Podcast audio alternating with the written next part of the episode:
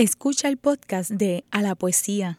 Este programa se emite los miércoles a las 3 de la tarde por Radio Universidad de Puerto Rico en el 89.7 FM San Juan y el 88.3 FM Mayagüez. Todo mundo de música e información. A la poesía. A la poesía. A la poesía. Ah, pues sí, sí. Ah, de músicos, poetas y locos, solo unos pocos lo tienen todo. A la poesía con Rosa Vanessa Otero.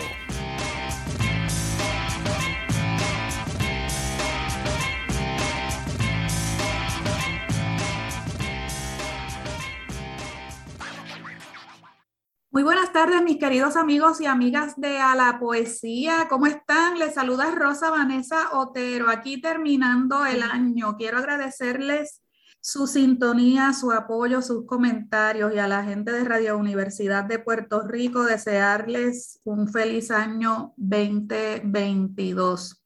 Hay muchas buenas noticias en el medio editorial a pesar de las limitaciones, a pesar de este año tan difícil, tal vez precisamente por la dificultad del año, esto ha movido a los escritores, a las escritoras y a las personas que trabajan en el sector editorial a ser creativas, a ser creativos con las formas de hacer las cosas. Y hoy vamos a estar conversando con una de estas personas que no está sola, sino que forma parte de un grupo que se ha dado a la tarea de fundar algo que ella nos va a explicar durante el programa y que creo que puede ser de mucho interés para, especialmente para escritores que se están haciendo a lo mejor las mismas preguntas que yo me estoy haciendo. ¿Cómo podemos mejorar nuestro ecosistema? Cómo podemos eh, emprender iniciativas que sean solidarias, que rebasen el concepto de la competencia entre pares, que muchas veces lo que hace es que nos anula. A todos nos conviene, pienso yo, y esto es una opinión mía, eh, mejorar el ambiente del libro hacia algo que nos permita colaborar y no colaborar entre amigos, porque eso lo hace todo el mundo. Todos los amigos colaboran entre sí.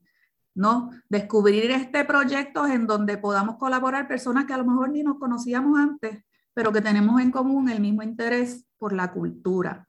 Bueno, sin más preámbulos, les presento a Natalia Ortiz. Ella es poeta, así que también durante el programa no nos vamos a limitar a que nos hable del proyecto que ella está presidiendo, que se llama COP Libri, que está ubicado en Calley, y que ya este, empezó a operar, sino que nos hable también de su poesía. Bienvenida, Natalia.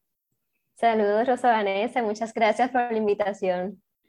Yo sé que ya ustedes han estado haciendo ruido en las redes con unas promociones muy interesantes, muy hermosas. Estás en esto con Jonathan Berrío, que es una persona muy cercana al arte porque es el director del, del Museo que está en el recinto de Calle, poeta también, por supuesto, y editor. Cuéntame sobre Coblibri. ¿Qué es? Si se puede resumir así brevemente. Bueno, pues voy a tratar de resumir. Coblibri, ¿verdad? Es una cooperativa eh, editorial de trabajo asociado y estamos legalmente formados bajo la ley de sociedades cooperativas 239. Así que legal, legalmente somos una cooperativa. Y eso lo que significa es que nosotros, eh, el, fin, el fin principal de esta cooperativa es proveernos el trabajo, un trabajo digno. Eh, en un futuro esperemos con una entrada de dinero también, un, un, ingreso digno que nos permita vivir eh, justamente. Y entonces ya de ahí pasamos a la parte solidaria del proyecto, que es entonces la parte editorial, de cómo nosotros nos hemos unido porque tenemos una misma visión del país que queremos construir, sobre todo para nosotros los artistas, los escritores, todas aquellas personas que, que, viven de la palabra, que la palabra es, es su medio principal, su medio principal de, de crear arte. Así que, que tenemos, hemos creado esta, esta editorial donde vamos a estar trabajando todo tipo de publicaciones, tanto a nivel corporativo como desarrollando una línea editorial y servicios editoriales para escritores y para la comunidad en general. Para hacer el mapa, ¿quiénes fundan Coblibri? Está compuesto de siete, siete socios y socias fundadoras. Está Jonathan Berríos, Garvin Sierra, Francesca Robles, Anaí González Cantini, Yetsenia Álvarez Quiñones, Lester Marrero y esta servidora. Creo que no se me queda nadie. todos somos entre escritores, artistas, eh, diseñador gráfico, artista plástico, educadoras, eh, relacionista público y hasta un contador. Así que nosotros tenemos un equipo que cubre todas las áreas del emprendimiento, de cómo formar realmente un, negocio, porque esto pues es un negocio solidario. Pero sigue siendo, sigue siendo, eh, sigue siendo un negocio, sigue siendo una, una, una entidad. Entonces, ¿cómo surge la idea? Eh, ¿Cómo ustedes llegan a la idea y cómo se forma el grupo? Este proyecto ha tomado muchas formas a nivel de los años. Hace, yo diría que como algunos 8 o 9 años, tal vez 10, junto con, con Anaí González Cantini, que ella es una de, las socias fundadoras de, de Coplibri, nosotras eh, comenzamos a fundar una cooperativa sin fines de lucro, porque siempre eso ha sido una inquietud para mí, una inquietud para ella, también compartía esa inquietud con Jonathan. Entonces nosotros hace muchos años comenzamos a, hacerla, empezamos a hacer investigación sobre las imprentas, eh, cómo cómo eran los costos de producir, la producción, la producción editorial aquí en Puerto Rico. Pero entonces el, el, proyecto no prosperó. Realmente, como siempre digo, la vida pasa y hay cosas que simplemente no se dan. Entonces, hace aproximadamente, tal vez como año y medio, yo comienzo a trabajar con Jonathan su libro de panfleto, panfleta, panflete, que lo editamos, lo trabajamos juntos. Entonces ya nosotros habíamos hablado también de la idea de seguir y de crear una cooperativa, una, una editorial solidaria. Ya hemos hablado del modelo cooperativo realmente en ese momento, pero fue algo pasajero. Entonces yo comienzo, yo estuve en el mundo, ¿verdad? En la red cooperativista desde pequeña, pero me alejé. Entonces comienzo a tomar nuevamente cursos durante la pandemia. Entro con la Liga de Cooperativas, eh, tomo talleres con el Instituto de Cooperativismo y así, nada, yo digo, mira, vamos a hacer, pienso, vamos, vamos a hacer la editorial. Yo pienso que este es un momento muy necesario para crear un proyecto que sea solidario, que sea justo, porque nosotros lo necesitamos. O sea, hay una necesidad muy grande de crear un ambiente editorial, como bien lo mencionaste, que no sea competitivo, que sea abierto, que le brinde realmente las herramientas a los escritores y a todas estas personas que deseen eh, incursionar en el mundo de la literatura eh, y del arte también. Entonces, yo hablo con Jonathan, Jonathan me dice que sí, luego hablo con Garvin, también estaba súper dispuesto a participar del proyecto. Garvin entonces me presenta a Yetsenia, de Yetsenia pasamos a Anaí, a Francesca, a Lester, y creo que estamos todos, somos, somos siete. Y entonces conformamos la, cooperativa. En ese momento también estábamos eh, contemplando la, la, idea de entrar con el Instituto de Cooperativismo. Ellos tienen un programa de incubación de cooperativas y entonces buscamos todo el papeleo, nos orientamos con el profesor Pedro Javier Santiago y nada, pusimos, pusimos en orden, en orden todo y entramos a principios de año en este proceso de incubar la cooperativa. Entonces, con la ayuda del instituto, sus profesores y toda la red cooperativista que existe aquí mismo en Puerto Rico, comenzamos a desarrollarnos, a desarrollar todo. Nosotros como parte de ese proceso de creación de una cooperativa, ni siquiera podíamos decir el nombre de la cooperativa ni anunciar lo que estábamos haciendo, porque hay que cumplir con, es, con un reglamento, hay que cumplir con unas reglas, hay que cumplir con una ley, porque, porque pues tiene sus beneficios, hay muchos beneficios de hacer este, de seguir, de emprender con el modelo cooperativo, pero también tiene unas responsabilidades porque es un proyecto, las cooperativas pues son un proyecto muy importante y hay una, una ética y hay unos valores que uno tiene que, que seguir. Así que poquito a poco continuamos entonces desarrollando la cooperativa y ya para verano, y entiendo que para junio, julio, tuvimos nuestra evaluación y nos otorgaron el permiso permanente para operar ya en agosto. Pues finalmente ya podíamos decirle al, al mundo que estábamos, que ya existíamos. Es tan interesante. Tú sabes que no hacía ni un mes antes de cuando ustedes hacen verdad el anuncio, que yo había estado conversando con una amiga escritora sobre la situación del, del ambiente de los libros en Puerto Rico y yo le decía, yo he estado investigando sobre este tema y yo no acabo de dar con la fórmula para poder mejorar ciertos aspectos. Yo intuyo que el modelo que puede ayudar es un modelo cooperativista, pero no sé, porque conozco poco ese mundo, no sé si esta intuición es correcta y de repente veo el anuncio de ustedes. Digo, anda, anda. Aquí hay alguien que, que tuvo la idea y que parece que sí, en el estudio que han hecho han comprobado que puede funcionar. Dime, ¿qué tiene el modelo cooperativista que ha hecho que ustedes vean que esa es la ruta que, que, van a seguir? Primero, una cooperativa, sus socios son sus dueños.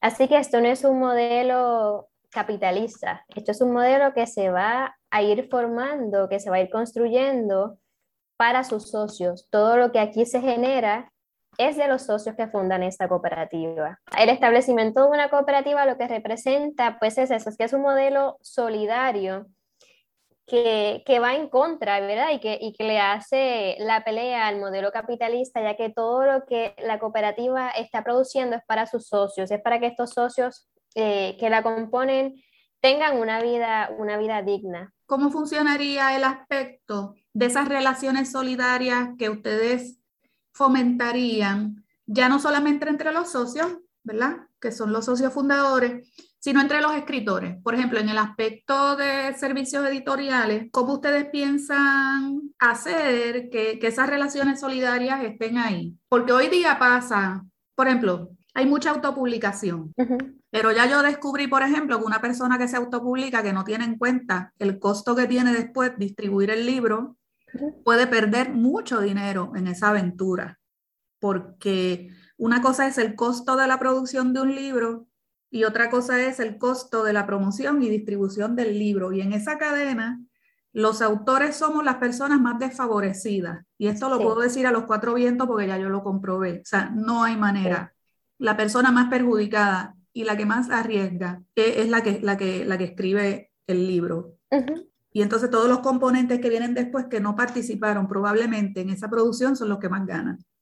Eso, ustedes lo, lo, están manejando.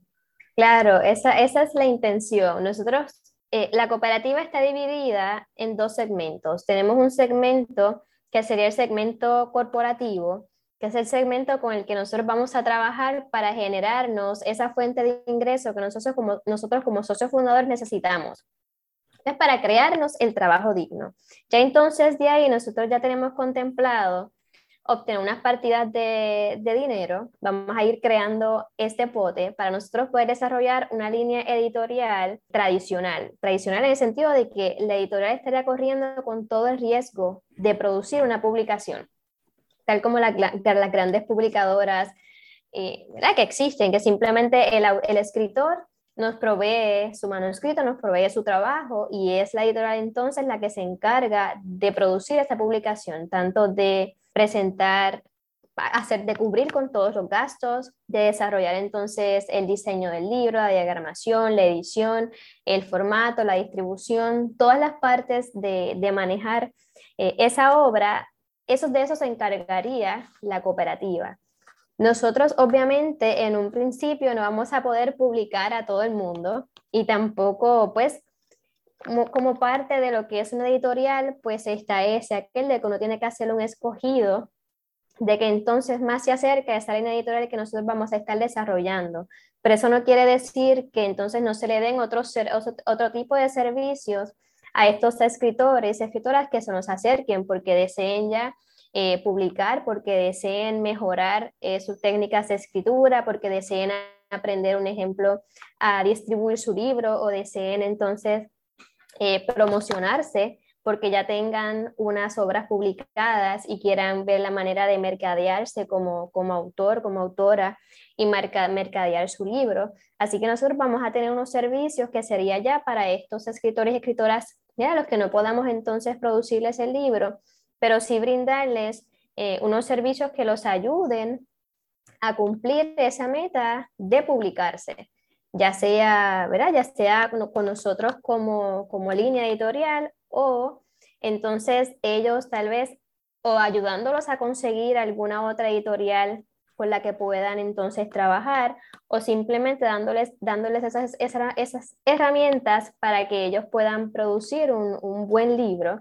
y puedan entonces llevarlo al mundo, distribuirlo y, y, darse a conocer. Y estos servicios obviamente pues tendremos que, que cobrar por estos servicios porque es la, es la manera en que nosotros estamos generando nuestro trabajo pero también somos parte de lo que es una, una cooperativa, es que nosotros somos técnicamente sin fines de lucro.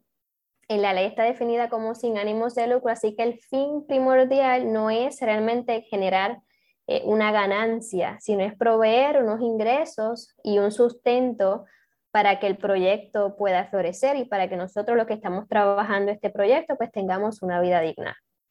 Mira, estoy segura de que las personas que nos están escuchando ya se deben estar preguntando entonces acerca de esos proyectos que a ustedes les interesa adoptar completamente. ¿Tienen establecido, no sé, eh, los géneros que quieren publicar o los temas o el tipo de autor que están buscando? ¿Ustedes van a aceptar propuestas o es al revés? ¿Ustedes se van a acercar a los autores y las autoras que les interesan? ¿Han pensado en eso ya?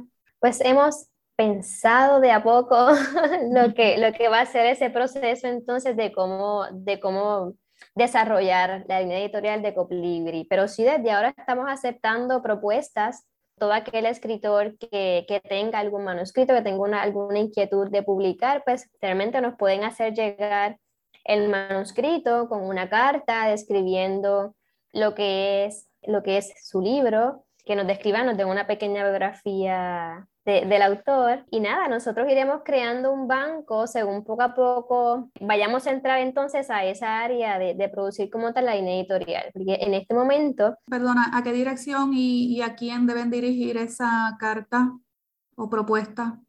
Pues la propuesta la podrían enviar a coplibripr.gmail.com. Está como se gmail.com. Bueno, ya lo saben, te van a invadir las solicitudes porque hay una demanda impresionante por esto. Me gusta mucho lo que comentas de adoptar un proyecto y llevarlo hasta el final. Esto es algo que yo creo que da como para cinco programas más. Ahí yo percibo una confusión entre lo que es propiamente una editorial no confusión en ti, me refiero al ambiente entero claro. en Puerto Rico, que a veces las personas confunden lo que es una editorial con lo que es un servicio editorial específico, como tú dices, para cierta área del proceso, y lo que son coediciones o acuerdos que uno hace con un profesional para trabajar una parte del proceso. Esto sobre todo en el área de autopublicación yo creo que no está muy, muy claro. Y, cuando uno le pone de nombre a un negocio de editorial, debería comprender que esa palabra es grande y que esa palabra lo que implica es eso que tú me estás diciendo. No de que yo le voy a hacer un chis, un pedacito del proceso a ese escritor, sino que yo editorial asumo ese riesgo, apuesto por ese escritor, por esa escritora y llevo ese proyecto desde el principio hasta el final. A mí me da la impresión de que hay mucha gente haciendo pedacitos, pedacitos, pedacitos, y a todos se le está llamando editorial, cuando, cuando no todas son editoriales.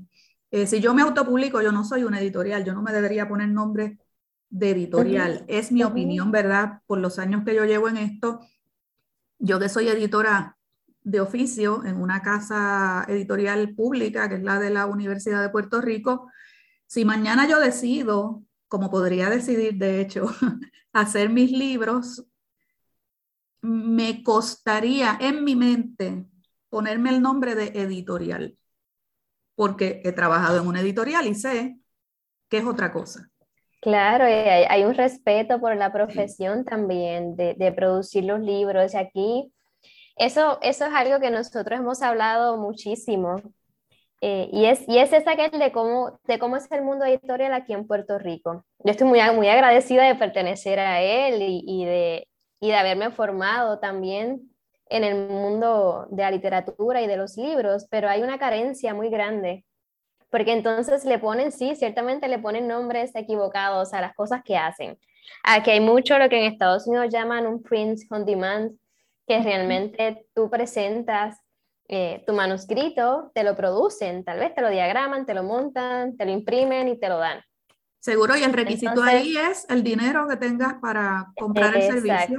Exacto, exacto, pero no hay un cuidado real del proceso, no hay una atención sobre todo a esa escritor y a esa escritora, una atención que, que la necesitan, porque muchos de nosotros, yo puedo dominar tal vez muchísimas áreas del proceso editorial por, por el tipo de profesión y a lo que me he dedicado por toda mi vida, pero entonces no todo el mundo tiene eh, esa experiencia, tal vez un ejemplo en, en, mercadear su libro, en mercadearse como escritor. Y, y, realmente crea, crea esas lagunas, crea ese desfase entre entonces tú produces un libro invertir ese dinero que te toca a ti como, como escritor, darlo, porque es que no, sé, realmente yo no, es que me conozca a todo el mundo, ¿verdad? ¿Cómo, cómo funciona aquí? Pero usualmente todos los escritores sí tienen que, que pagar si tienen que pagar por la producción de ese libro. Entonces, el libro queda ahí. Cuando como se produce ese libro, el libro se queda. Tenemos cajas en nuestras casas, cajas de libros que ellos nos, nos, miran y tal vez nos dicen, ¿verdad? Te has olvidado de mí, tanto trabajo que pasaste escribiéndome y mira dónde estoy aquí este, cogiendo polvo. Hay distintas etapas en el proceso y claro, los que estamos del lado de la escritura, del lado de la edición, que es mi caso, te lo digo por experiencia propia, a veces pensamos que esa es la única área que determina el éxito del libro después. Este libro es tan bueno que es que este libro todo el mundo lo va a querer. Pues no, no es cierto. No es cierto. Sí, porque si no llega, si el libro no llega a sus lectores, el libro puede ser el, el libro un libro magnífico, Puede ser maravilloso. para todos nosotros, pero si no llega, si no llega a Entonces ahí llegamos a la parte que tú estás mencionando de el mercadeo, la distribución, que son áreas que los que estamos demasiado metidos en la parte creativa, a veces no, es que se nos pasa, se nos pasa. Eh, a mí se me pasó, se me ha pasado, estoy corriendo. A mí también, a mí también. en el manejo de mis cosas porque definitivamente el punto de comunicaciones y el punto de distribución es el que determina si, como tú dijiste ahorita, si valió la pena todo el trabajo que se pasó en el diagramado, en el diseño, en la redacción, ¿verdad? De esos materiales. Por otra parte, claro, hay personas que entonces están tan enfocadas en la venta y en la distribución que no cuidan la producción. También, también. Entonces, pues uno puede ver como he visto últimamente, libros feos, pero feos, objetivamente feos. Yo me voy a atrever a decirlo aquí. Objetivamente feos, que uno sabe, yo cuando los miro, digo, esta persona se gastó lo mismo. Yo tenía un jefe, Natalia, que me decía, Rosa, cuesta lo mismo hacer un libro bueno que un libro malo, un libro feo que un libro bello. Entonces, si vamos a hacer un libro, pues más vale que sea un buen libro y que sea bello, ¿verdad?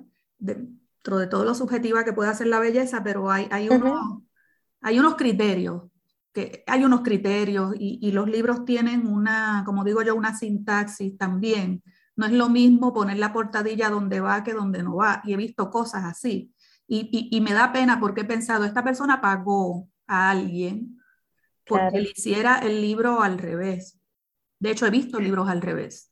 He visto libros en donde lo que se supone que va en el lado derecho lo han puesto en el izquierdo.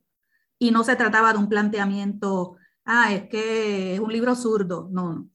El libro no era zurdo, es que alguien puso las cosas donde, donde no iban o dejan a veces partes que son importantes. La página de crédito a veces no está o cosas así. he visto muchas cosas que me dejan pensando que ciertamente hay una necesidad de a estas personas que están en ese mundo de la autopublicación, darles algo de calidad.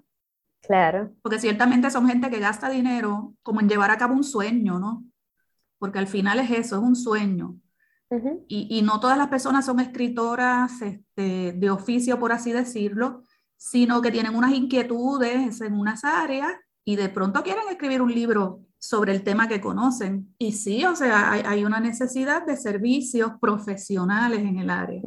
Que es otra cosa bien interesante. No sé si a ti, si a ti te parece. Eh, yo he notado que, por ejemplo, en el aspecto del arte gráfico se respeta bastante que el arte gráfico lo debe llevar a cabo un profesional de esa área. Ahora, en el área de la edición, como que nos saltamos un poco, ¿verdad? Como que eso puede, eso lo puede editar cualquiera que sepa un poquito de, del idioma y tal. Y, no, y no es cierto, los editores también somos profesionales. Claro, es, es un oficio que es respetado y que se debe de respetar también, porque entonces si no existimos nosotros, el mensaje no se comunica bien, el mensaje no, no, no llega tal vez de la manera adecuada. Entonces aquí, como, como tú has mencionado, hay, un, hay poco cuidado. Tal vez hay mucha prisa por publicar y poco cuidado de ese proceso de publicar esos libros, de publicar el libro que sea, porque realmente siempre he pensado, hay espacio para todo, hay espacio para escribir de cualquier tema, hay espacio para crear cualquier libro, pero sí debemos de ser cuidadosos al momento de, de hacer eso porque los libros permanecen, así que uno debe de ser consciente de lo que representa esta labor que nosotros estamos llevando a cabo ahora mismo, en el presente. Ha llegado el momento de hacer una pausa. Regresen. Cuando volvamos, vamos a escuchar un poquito acerca de la sede de Coblibri, una casa histórica maravillosa, la casa del cuento y de la historia de Calley.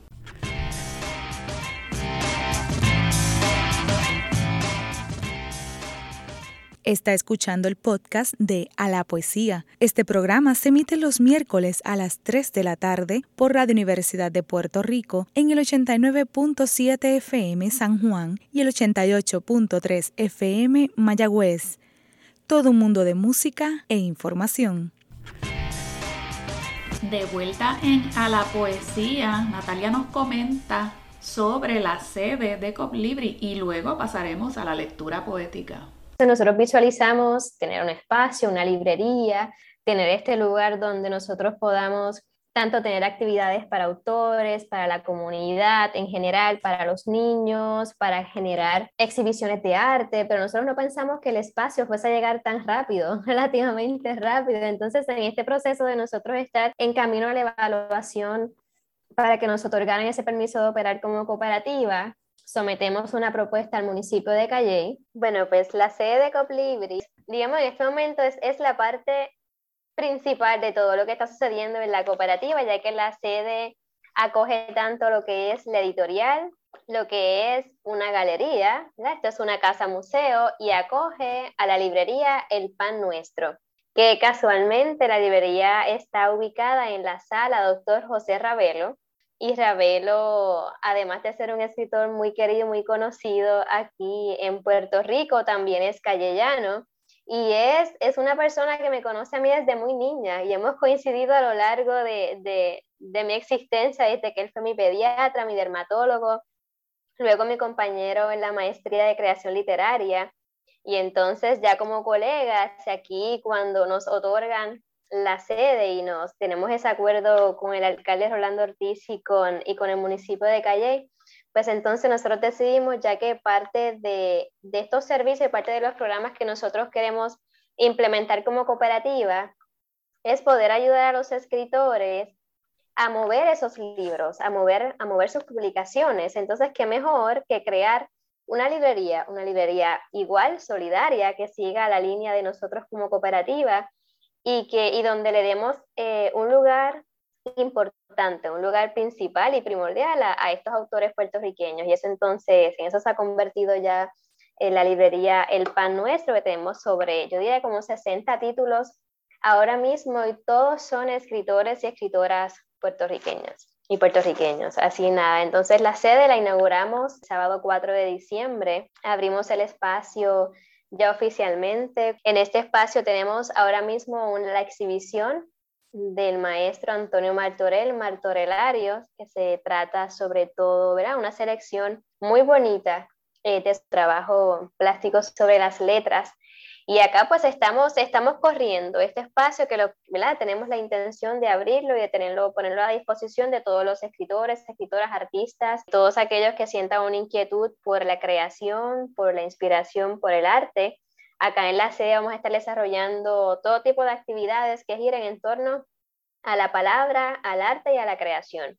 Vamos a tener tanto presentaciones de libros como talleres para la comunidad literaria, para la comunidad en general, eh, talleres de arte, de escritura, de edición, de música, realmente todo, todo lo que, todo bajo este techo, todo lo que sea arte, eh, en todas sus facetas hay espacio para ello. Voy a compartir en nuestra página de Facebook de A la Poesía el arte que ustedes prepararon para la inauguración de la librería, en donde se ve con claridad esa asociación del nombre de la librería y la obra de Ramón Frade del mismo título, El Pan Nuestro. El Pan Nuestro. ¿Quién hizo ese diseño tan hermoso, eh, releyendo, reinterpretando la obra de Frade?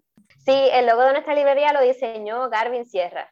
Garvin Sierra, ah, él ha interpretado, ha reinterpretado esa pieza de, del pan nuestro, entonces eligiendo, ¿verdad? Eh, acortando el torso del jíbaro y dejando el racimo de guineos, ¿verdad? Como, como parte principal de esa obra y, y, eso es lo que es para nosotros realmente todo este proyecto. Este logo de, del pan nuestro es hermoso y como te mencioné, muy significativo para nosotros porque este proyecto es eso, el pan nuestro. Esa librería acoge lo que es el pan nuestro de todos nosotros, las palabras, los libros, y por eso pensamos que, que, es una, fue una forma, es una forma de, de honrar a, a, Frade, cuyo trabajo admiramos y cuyo trabajo perdurará por generaciones y generaciones, y nosotros entonces también adentrarnos en, en ese mundo y darle un poco más de, de valor a que hacemos con mucha pasión y con mucho amor. Y conociendo que el proyecto tiene su sede en Calle y tiene todo el sentido del mundo. son unos símiles y unas metáforas que ustedes han ido incorporando ahí que, que, son disfrutables, sinceramente. Cuando yo vi esa promoción, yo quedé encantada. Dije, ay, qué bonito eh, cómo han agarrado, ¿verdad? Ese símbolo porque pues están en Calle y punto. Entonces, sí, sí. la obra de Frade, el trabajo también de Jonathan, obviamente, la presencia de Martorell también que, que tan relacionada con ese recinto, con ese, con ese espacio. Y lo que dice de que la, la exhibición de Martorell lo que recoge es esa parte caligráfica, sí, sí. de su obra, que, que, es algo tan distintivo. Claro. En, todo lo que Martorell ha hecho, no, no, lo felicito por esa conjunción de y, que, y que todo, todo lo que vamos haciendo, todo se va alineando y sobre todo para nosotros poder atraer y sacar a la gente del área metro, atraerlos para acá, para, para estos pueblos de nosotros un poquito más y ni tan lejos, porque realmente estamos a cuánto, 35 minutos del área metro de San Juan, que realmente es parte de nuestros de nuestros fines es ese también, trabajar para la descentralización de la cultura y del arte y atraer entonces la gente, atraerla a nuestros pueblos que vean todo lo que se produce aquí, que vean que también acá hay espacios que se están formando, que se están creando para trabajar por todo esto que nosotros amamos, que es el arte, que es la, que es la cultura. Bueno, ustedes tienen por allá mucha gente valiosa, Marta Ponte Alcina, eh, Janet Becerra es profesora en, en, el recinto de Calle, tienen buenísima gente eh, en Calle para, para echar hacia adelante ese, ese proyecto. Bueno, amigos, hemos estado conversando con Natalia Ortiz y el proyecto de empresa solidaria Coblibri. Como les dije al principio, Natalia es poeta, así que vamos a honrar su trabajo como poeta. Natalia, el espacio es tuyo. Organiza tu lectura como tú te sientas más cómoda. Puedes comentar sobre los poemas si quieres, como puedes leerlos también de corrido, como tú te sientas mejor. En este pequeño recorrido les estaré, compartiendo con ustedes algunos poemas de mi nuevo libro que se titula LP de Fin de Mundo. Este libro es un libro que lleva como background, que lleva, que lleva como, como espina dorsal canciones. Nace como un experimento que comienza a principios de la pandemia como un ejercicio también de, imponerme a, escribir y de tratar de apagar todo el ruido de todo lo que estaba sucediendo afuera y entonces yo sentarme a, trabajar la poesía, que es una de las cosas que más yo adoro en esta vida. Así que por aquí les voy a compartir el primer poema que se titula Balada para un loco. Cada, cada poema, eh, el título de cada poema es el título de la canción de donde, no digamos que de dónde sale el poema. Tal vez no todos los poemas realmente están inspirados en las canciones, pero sí tienen estas canciones a su alrededor. Así que yo hago para una forma de, de, mantener viva la canción eh, que utilice, pues entonces cada, cada poema lleva el título de la canción.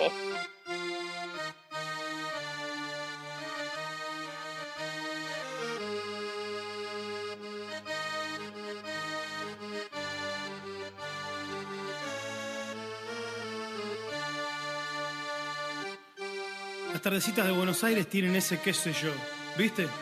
Salís de tu casa por arenales, lo de siempre en la calle y en vos, cuando de repente de atrás de un árbol aparezco yo. Mezcla rara de penúltimo linchera y de primer polizonte en el viaje a Venus.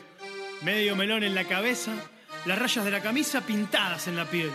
Dos mediasuelas clavadas en los pies y una banderita de taxi libre levantada en cada mano. Te reís, pero solo vos me ves porque los maniquíes me guiñan, los semáforos me dan tres luces celestes y las naranjas del frutero de la esquina me tiran azares. Vení, vení, vení, que así medio bailando y medio volando, me saco el melón para saludarte, te regalo una banderita y te digo. Esta se titula Balada para un loco. Me dejo sangrar, aquí, ante ti rasgándome a ciegas en estas páginas de huracanes, como las que yo deshilo, tratando de razonar y de componer todo lo roto que me desterraron del pecho, que he aglutinado estratégicamente con mi lenguaje, pues es lo único maleable que ha subsistido después de todo.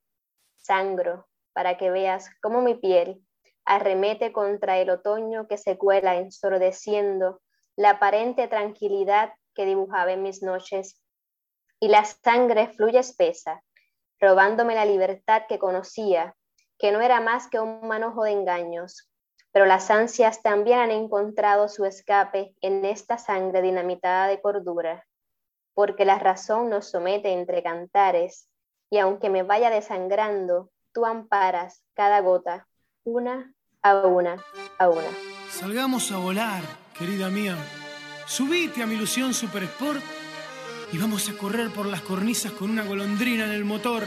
De Vieita nos aplauden, ¡viva, viva! Los locos que inventaron el amor y un ángel y un soldado y una niña nos dan un balsecito bailador. Nos sale a saludar la gente linda y loco, pero tuyo, qué sé yo. Provoco campanarios con la risa y al fin, al fin te miro y canto a media voz. El próximo poema se titula Cita en el quirófano.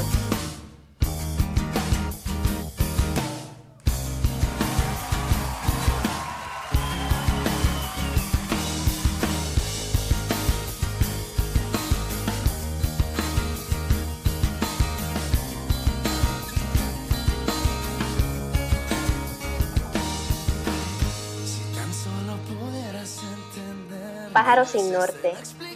Refrenas la amabilidad del gentil panadero, como habitante débil de la brisa que me respira. Tu nido no sabe de alas ni de migraciones. Tu compás lo liga a la tierra, las raíces aguzanadas de donde comes asaltos. No sufres como pájaro, no duermes como pájaro, no lates como pájaro. ¿Para qué insistes en la jaula de libertad que trazo desde mi ombligo? No puso una cita en el quirófano. Vendrá el doctor, me aplicará cirugía. Me sacará el corazón. De corazón. Ahí te mi dolor. Postmortem. En la vida morimos tantas veces que un movimiento en falso hacia el fuego no nos mitiga la locura. podemos ir y venir de un abismo a otro, nombrar todos los cuerpos, inadaptar nuestras necedades y aún así seguimos muriendo repetidamente como si alguien no se cansara de jugarnos la psiquis y violentarnos cada intento de fuga. Pero en cada muerte algo nos despega desde el fondo, algo escapa y se columpia, abanicando ese pasadero inmóvil que se cruza por nuestros caminos y nos obliga a atardecernos desde una inofensiva levedad. Y pagamos el precio, lo pagamos en frío, en vísceras, en estiércol y en sangre, porque todo tiene que volver al polvo, o así fue que nos dijeron.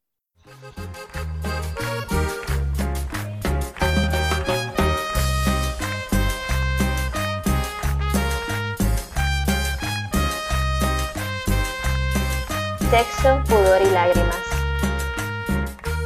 Desembocar no siempre significa terminar en algo. Sugiere, sin embargo, que existe una boca, una abertura que es pórtico y partida, que acoge o rechaza dependiendo del día y la hora, que en su mecánica de vaivenes descompuestos lleva agua, como también lleva mares, palabras y cuerpos. Y aquí divago, los cuerpos desembocan. Su condición auxiliadora los hace atemporales, guarda sentidos, guarda espectros, guarda rumbos. Suelen olvidar que el destierro se da por comer demasiadas penas, por hurgar demasiados vientres, por irrumpir el estrecho camino donde desfilan las ganas y la complacencia. Entonces se corroen cual hierro en una costa caribeña. Ah, pero ¿quién no ha desembocado en un cuerpo que te clausura la piel y redefine la certeza pretérita de que los pasos solo nos acercan a ese punto intermedio entre las emociones y la absolución? No creo que alguien se haya salvado de ello. Yo no sé cómo salvarme. No tengo amparo.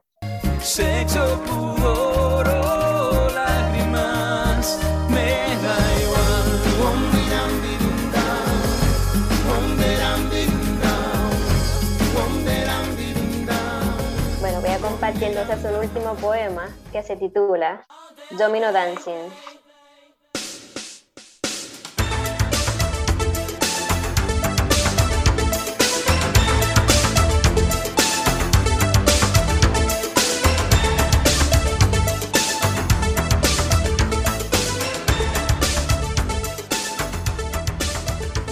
Carne de acechos, cruel murmullo, alma de doble filo con L de liquidez, como cuando lluevo vibrante entre los discursos que saltan buscando quejidos, carne de mitos. Si yo ingiero palabras, no hay apetencia que decline, yo me las como todas y sola me salvo, sola me escribo, pues mi carne, militante de guerras tristes, sabe borrarse las miradas y los rasguños porque el sol desdeña desde adentro.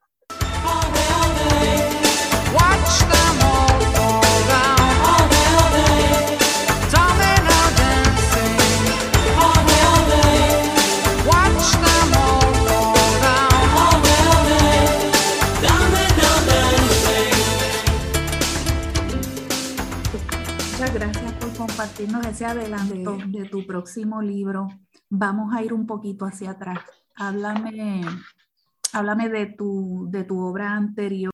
Sí, el primer libro que se titula Casa de Silencio está publicado bajo el sello de Isla Negra. Es muy distinto a este, a este libro. El otro es esto. El otro es un libro lleno de silencios, lleno de poemas bien cortos. Un libro que fui armando poco a poco con los años. Yo comencé a escribir muy joven, cuando entro a la universidad acá en la Universidad de Puerto Rico en Calle cuando empiezo, se forma en ese momento el círculo literario bajo la tutela de, de Janet Becerra. Entonces yo entro con ella al círculo literario, ahí pues comenzó mi formación, digamos que formal dentro ya del mundo de la poesía. Nada, trabajo que seguí poco a poco, eh, puliendo, me fui instruyendo un poco más y siempre he seguido, escribo mucho, escribo muchísimo, he publicado, he publicado poco realmente, pero ese libro para mí es un libro muy significativo porque recoge, recoge un estilo muy particular de, de mi escritura, mi escritura tiende a ser así un poco mucho más breve. La poesía siempre es breve, pero en ese caso esos poemas son muy breves. Entonces este segundo libro es todo lo contrario a ese primer libro, ya aquí pues, derramo, derramo más palabras de, de lo que hice en el primero. Y aún así tampoco son poemas larguísimos, sino que según fuiste leyendo, en realidad este, notaba que son, son poemas más bien breves, aunque sean más largos que los, que los del primer libro. ¿Te sientes más cómoda en este momento eh, con el lenguaje y con lo que quieres decir y por eso entonces ya son más eh, largos esos poemas? ¿Tiene que ver con eso? No, pienso yo que tiene que ver más con, con, el momento, el momento en mi vida. Yo realmente no cuando escribo me voy dejando llevar por, por eso que quiere, que quiere salir. Eh, hay muchas veces que lo que sale pues puede ser bien breve, a veces puedo entonces llenar tal vez varias páginas de, de un solo poema. Que no, lo que sí es pues, obviamente acá en este segundo libro hay un poco más de conciencia en la creación del libro. Ya tenía una idea muy clara de lo que quería hacer y fui a manera de experimento solicitando canciones. Las canciones que utilizo para este libro son canciones que algunas de ellas yo ni siquiera las había escuchado. Yo le pido a 11 personas, a 11 eh, hombres, le pido que me vayan poco a poco, cada uno me da cinco canciones, yo no pido explicaciones ninguna del porqué de la canción, de dónde sale, si le gusta, si no.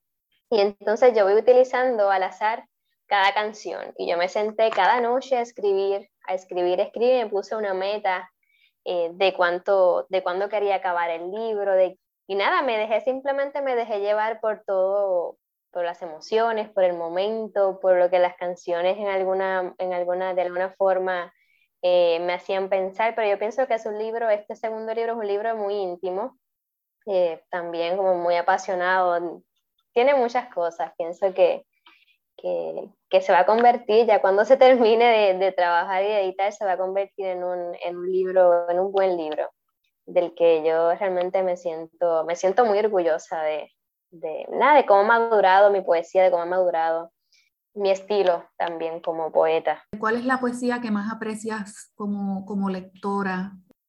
Pues sí, me gusta, bueno, me gusta la poesía, la poesía breve, me gusta la poesía ay, apasionada, la poesía directa, eh, sobre todo esa que, que, te crea imágenes y que a veces con, no sé, con cinco o siete versos te destruyen.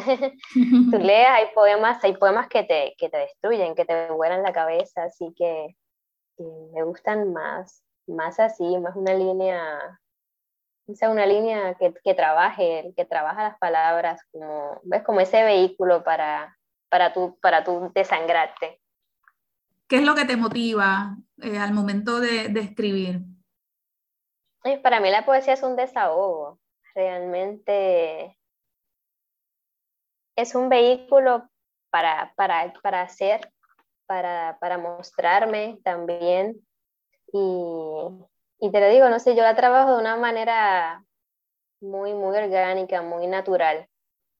Y nada, yo simplemente, yo, claro, como te digo, sí hay momentos en que, en que ya la, la escritura tal vez pueda ser un proceso, un proceso más técnico, mecánico, porque quiera, quiera tratar de lograr X o Y, eh, cosa con, con, con el poema, pero siempre es un proceso, eso de, de, de derramar, de, de, dejarme ser, un proceso de, sentarme frente al papel y, y, y, desahogar, y desahogar todas, todas las emociones, desahogar, no sé, las inquietudes y mostrar quién soy.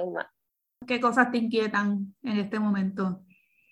En este momento no me he sentado a escribir, llevo, pero he estado, he estado un poco creo que fue Janet Becerra la que dijo en un momento dado, no sé si en el prólogo de mi libro, que, mi poesía tiende a ser bastante erótica. Y yo pienso que sí, porque me considero una persona, una mujer muy apasionada por, por muchas cosas. Todo lo que hago lo hago siempre con, desde, desde adentro, me lo vivo, me lo vivo con quien, me lo vivo ¿verdad? con la persona que soy, me lo, vivo, me lo vivo con el cuerpo. Noto también una preocupación por el tiempo y el cuerpo es lo que queda ahí pillado, por así decirlo. Porque es lo que, lo que se puede palpar o controlar, porque el, el, tiempo es arbitrario, el tiempo va, ya quisiera uno poder tener un poco más de control sobre lo que pase, sobre lo que se vive, pero, pero nada, el cuerpo es, que es quien lo recibe todo, es quien, quien, está, quien está ahí, pero, pero ciertamente sí, sobre todo es que pienso yo que eso es parte del hilo eh, que arma este libro, es, es esa cuestión del tiempo, porque fue un momento muy difícil para todos, de mucha incertidumbre, y eran muchísimas las emociones las que cuando estaba, nada, cuando me sentaba a escuchar esas canciones, a veces ni siquiera la canción, tenía yo la melodía en mi cabeza y todo lo que seguía saliendo al momento de escribir, nada tenía que ver con esas canciones, sino más tenía que ver con con todo lo que estaba pasando por mi cabeza, por, por todas las preocupaciones, tal vez por el coraje, por, por todo lo que uno guarda. Y fue un momento perfecto, pienso yo, para dejarlo salir. Quien va marcando ese tiempo es el cuerpo mismo. Exactamente, entonces ese reloj está, sí, ese reloj está corriendo y la muerte que está ubicada en algún punto que uno nunca lo sabe es la relojera y, y, y toda esa, esa poesía que de algún modo maneja, ¿verdad? Esos temas a mí me, me interesa. Tiempo y la muerte también, que la muerte finalmente con lo que viene a acabar es, es con el cuerpo mismo. Lo que viene, lo que viene a pagar es, es el cuerpo, porque el tiempo seguirá para otros. Exactamente, porque el tiempo no se va a detener en ese momento. No, Sí, son, son cosas este, profundas que cuando salga el libro tendremos que mirar con más cuidado. Este programa se está transmitiendo a mitad de diciembre. entiendo que sus actividades son gratuitas, ¿verdad? Para acceso del público. Cuéntame qué tenemos pendiente por allá. Todas las actividades que estaremos desarrollando aquí en la sede de Coplibri, bueno, en, Coplibri, en la Casa del Cuento y de la Historia Callellana serán y son actividades gratuitas. Ya para mediados de diciembre tenemos la presentación del libro Panfleto, Panfleta, Panflete del escritor Jonathan J.B. Ríos Domínguez y esta presentación va a estar a cargo del propio maestro Antonio Martorell. Esa actividad es el 18 de diciembre a las 3 de la tarde. Luego el domingo 19 tenemos una lectura dramatizada aquí con, con, nuestra querida escritora y editora Rosa Vanessa Otero del libro Marejadas. Así que estamos muy, muy deseosos por tenerte acá. Ya luego para el mes de enero, ya entonces vamos a pasar todo este tiempo de, de Navidad, pero entonces ya en enero tenemos el 15 de enero programada la presentación del libro del autor Elvin Negrón, Playlist, es un libro de cuentos y luego entonces a finales de enero tenemos la presentación del libro Sangre Mía de la autora y escritora callellana Ana Lorén Colón. Hay muchas cosas que hacer en Calle. Primero la presentación del libro de Jonathan Berríos, que estuvo en A la Poesía, lo presenta el maestro Antonio Martorell. Luego voy para allá el 19 a leer los cuentos de Marejada, que mi libro fue de esos que se quedaron en la ola de la pandemia entonces han sido poquísimas las presentaciones que se han logrado hacer de modo presencial. Así que nada, los que tienen niños, niñas, los que son abuelos, tíos, tías, ya lo saben, en Calle vamos a estar este, leyendo de esos cuentos, lo vamos a pasar muy bien. Y me estás hablando también de la presentación del libro playlist. Repíteme el autor nuevamente. Sí, Elvin, Elvin Negrón. Elvin Del autor Elvin Negrón será el 15 de enero. 15 de enero, ya estamos hablando del 2022 y la otra autora que vas a presentar en enero. Sí, es, es el libro Sangre Mía, de la autora, sí, de la autora Ana Lorén Colón. Muy bien, pues ya saben, esas cuatro actividades son gratuitas. Calle es hermoso, Eh, la temperatura es riquísima. Si tienes otro poema, sería lo más espectacular del mundo, Natalia, que terminemos nuestra conversación con otro, con otro poema. De Gardner. Podría hacerte mil preguntas, parada frente a este espejo que me conjura entre todas las versiones de mí que he devuelto a la tierra. Podría leerme, dejando fija la mirada en tus heridas, entre tantos simulacros para intentar que todo funcione. Podría ordenar nuestros ritmos, alfabéticamente diversos, y estrangular esa idea estúpida de sembrar flores entre las cenizas amasadas de quienes bifurcaron tu piel. Podría, entre tantas opciones, no hacer nada, quedarme aquí como quien se expatria de sí, como quien entre el ayuno de sus lágrimas se ha comido todo lo imperdonable y ahora se cuece entre el resabio de sus muertos. Podría negarte y negarme contigo, pero eres tú la que lo conoce todo. Gracias, Rosa Vanessa. Gracias, muchas gracias por la invitación y por esta oportunidad tan maravillosa de poder compartir lo que es Coblibri y poder entonces compartir luego un pedacito de mí de lo que es mi trabajo como poeta. Muchas gracias, Natalia. A ustedes, amigos, les anuncio que este es el último programa del año 2021 porque nos vamos a tomar un descansito para poder este, seguir haciendo estos programas para ustedes con mucha fuerza en el 2022. Esto ha sido intenso, hemos tratado en la medida en la que hemos podido de tener siempre los estrenos que ustedes se merecen. No siempre hemos podido llevar a cabo estrenos durante este año porque las condiciones no son todavía lo que llamamos normales, si es que la normalidad existe en esta vida. Yo les agradezco la paciencia que han tenido y agradezco a todos los compañeros que hacen posible estas, estas producciones. Es que vamos a estar disfrutando la Navidad en familia porque también necesitamos ese, ese calorcito, ¿verdad?, del hogar y luego regresaremos con lo nuevo. Natalia, antes de irnos, repite por favor la dirección o la página web de ustedes para que las personas que estén interesadas en conocer mejor al detalle lo que van a hacer, pues puedan comunicarse. Pueden hacer a través de Facebook como PR también tenemos la página de la librería, que nos consiguen como el pan nuestro librería. Nuestra dirección de correo electrónico es coplibripr.gmail.com y nuestro número de teléfono es el 787-557-8192. Se despide de ustedes Rosa Vanessa Otero a la poesía. Shut up and sit down. A la poesía levanta el vuelo hasta el próximo miércoles a las 3 de la tarde por Radio Universidad de Puerto Rico.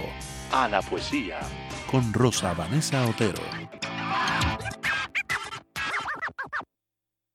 Acaba de escuchar el podcast de A la poesía le invitamos a que nos sintonice los miércoles a las 3 de la tarde por Radio Universidad de Puerto Rico en el 89.7 FM San Juan y el 88.3 FM Mayagüez. Todo un mundo de música e información.